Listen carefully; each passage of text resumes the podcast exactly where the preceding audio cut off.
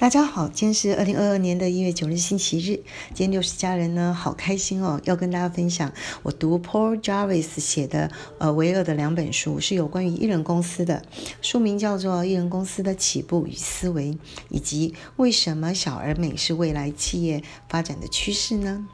啊，第一个先跟大家分享感想。我觉得这两本书真的是字字珠玑，太多的想法，好多都打中我的心哦。所以我建议大家真的要把这两本书拿买回来，细细的看，长长的看，然后真的去创自己的艺人公司，让自己能够更聪明的工作，创造一个自己想要的生活方式，做自己人生的总经理。我想这就是这本书最重要的目的。好，那我想要先跟大家来分享。这本书的作者，呃，作者 Paul Jarvis 真是一个非常有趣的人。用现在流行的话来讲，就是他活成了大家都想要的一个大人的样子。怎么说呢？第一个，有钱，他是有足够的钱，能够让他住在一个买了一个小岛，住在森林里面，真的是很棒。好，他为什么能够有钱呢？第一个，他的职业是网络的设计师。那他的工作呢？那主要是来自于四个工四个线上的活动。第一个，他拥有一间软体的公司，这就是他这本书要跟大家分享的，拥有一个小而美的艺人公司。那这个公司呢，是他可以从远端就来操控网络事业的。所以，第二个，我们就来看一下，他呢有闲，嗯。呃，有闲怎么说呢？呃，在定义上就是对于时间跟空间有一个自主权。呃，所以呢，第一个，他呢是呃每天早起都工作到午后，他不会让他工作太忙碌。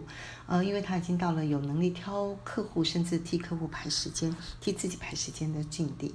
那第二个，我们刚刚也分享过，他住在一个与世隔绝的小岛上面。嗯，所以呢，他到了工作午后呢，他就会在森林里面骑脚踏车，嗯，然后呢，骑完脚踏车，他会到自己的花园里面去采一些呃食材作为食物。看起来呢，嗯，他是要活健康的活到九十九。那他也提到了一个他所信奉的饮食三大原则，很有趣，跟大家分享一下。他说三大原则很简单，第一个吃食物，第二个不要吃太多，第三个以植物为主。那在书上里面他没有提到的呢，但是我觉得六十家人跟大家分享，我觉得也蛮重要的。事实上呢，他是有一个有相同或者是类似价值观的人跟他一起的，而且是能力足以匹配的妻子在一起。呃，六十家人呢也觉得。呃，这边跟大家分享一下，我觉得未来呢，对家人或心悦之人的定义可能会更宽，不会再限于性别，也不会再限于年龄，只要是三观，所谓的世界观、价值观跟人生观相同，但是更重要是能力要能够匹配，才能够互相的吸引、互相的成就、互相的感觉到一起成长的那种力量。但是这种人呢，因为非常的难得、很少，所以就更显珍贵，几乎是。能够互许一生、互信、共享的人生伴侣，那看起来呢？呃，这 Paul Jarvis 很幸运，他呢有一个价值观相同的妻子，以及能力也相同的配配，让他一起到那个嗯一个荒凉的一个小岛，住在森林里面，而不会觉得孤单，觉得非常的生活的充沛，所以他才定了一个定义，叫做嗯 richer life over richer。就说他的生活是非常丰富，而不是单纯有钱而已。好，先跟大家分享到，嗯，这个作者里面是一个有钱有闲，能够呃，甚至是有一个影响力的，因为他呃有 podcast 跟呃一个部落格来写了两本书。好，那我们就来看一下这两本书的重点是什么。第一个，他定义 what。他定义什么是艺人公司？他认为艺人公司不等于自由工作者。为什么？自由工作者你要待在家里等着接单呢？那艺人公司呢？事实上就是一个公司的运作，只是由一个人就可以完成。所以他必须要大量的利用系统、自动化跟流程，来建立一个能够长期运转的事业。这种事业通常会有四个很重要的特征。呃，书上自己去看：弹性、自主、快速而简易。那我等一下想要跟大家分享一下简单的这件事情。好，在我们谈到号怎么来建议呢？呃，原则很简单，第一个就三点：由小规模开始。我们事实上可以很轻易的用很更少的东西就来经营一个企业。然后呢，第二个，不要轻用别人的钱，因为它会干扰到你的自主权。第三个，每一个人都要学会和钱好好的相处。第二个很有趣的是，你必须要为自己的企业定下成长的极限，呃的界限，也必须要知道什么叫做 enough 的界限在哪里。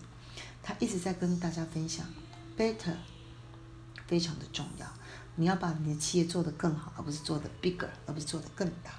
好，第三个，为了要 better，所以你必须要持续的学习。有一个重点，我们必须要努力的学习，呃，成为这个企业核心能力组合，就 skill set 的主人。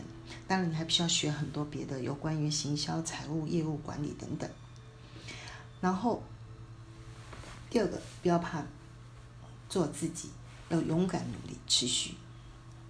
好，这里面再跟大家分享一下，所谓 enough 的界限在哪里？作者提到有几个自问自答的问题。第一个，你知不知道自己的价值到底值多少钱？第二个，你知道自己想要多少钱？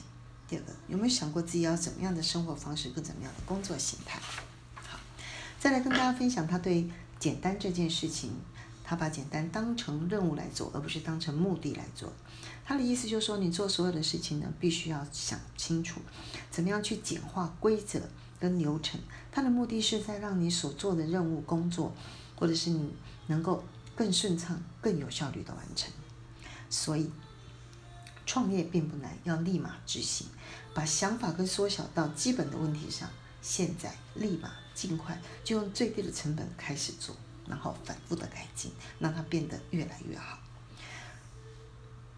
如果在开始的时候你没有办法那么快的把它系统化、流程化或自动化，那么你就专注于由只服务一个客户开始，用人力的呃铁功夫去做，重点在解决客户的问题，而不是投入更多的方式来解决这些问题。